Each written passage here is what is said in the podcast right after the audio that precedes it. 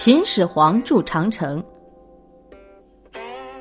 东周列国经过春秋时期和战国时期五百年的变迁，才合成了一个大国。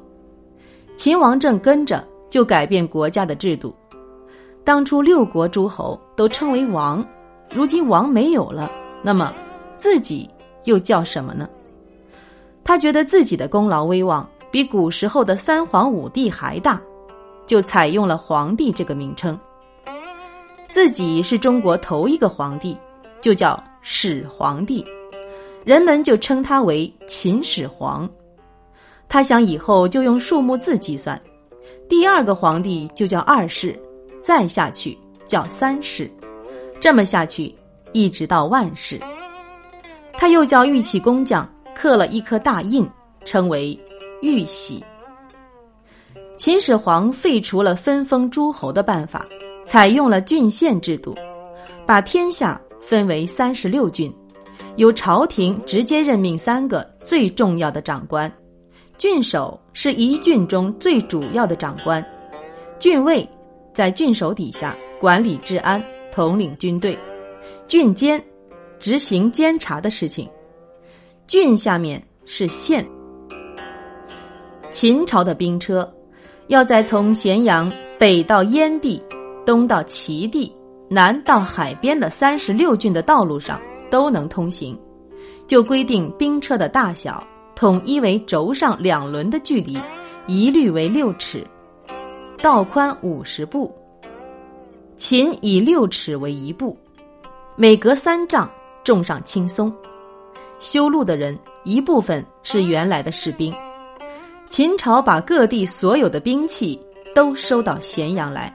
铸成十二个巨大的铜人和好些个大钟，交通一方便，商业就发达。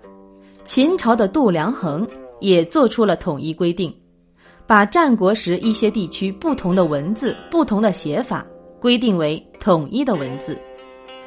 公元前二一四年，秦始皇发大军五十万人平定岭南，又添了三个郡。第二年。大将蒙恬在北方打败了匈奴，又添了一个郡，合成四十郡。秦始皇下令规定，除了秦国的历史和医药、占卜、种树、法令等书籍以外，其余的诗书百家的言论，全给烧了。谁要私藏或拿古人的议论来反对现在的法令，就治罪。他叫御史。把反对皇帝的四百六十多个犯禁严重的儒生和方士，都给埋了；次一等的都轰到边疆去开荒。这就是秦始皇废分封、建郡县、车同轨、书同文、统一度量衡的改革。秦始皇还做的一件大事，就是御匈奴、筑长城。北方的匈奴。趁着燕赵衰落的时候，一步步的往南侵略，连河南大片的土地也给夺去了。秦始皇派将军蒙恬发兵三十万北伐匈奴，把河套地区收回来，编成四十四个县，把内地的囚犯大批的送到那边去开荒。为了加强北方的防御，秦始皇又派了几十万民夫，把原来燕国、赵国和秦国北边的长城连起来。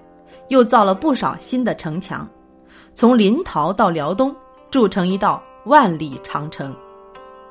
以前各国的长城是各国为了自己的防御，各自在本国形势险要的地方修筑起来的。齐、楚、魏、燕、赵和中山等国都兴筑了长城。公元前二一四年，秦始皇完成统一后修筑的长城，只是将秦。和元、赵、燕共三国建造在北边的长城连贯成一条。今天的六千三百公里长的长城，是经过汉朝以后历代修筑过的。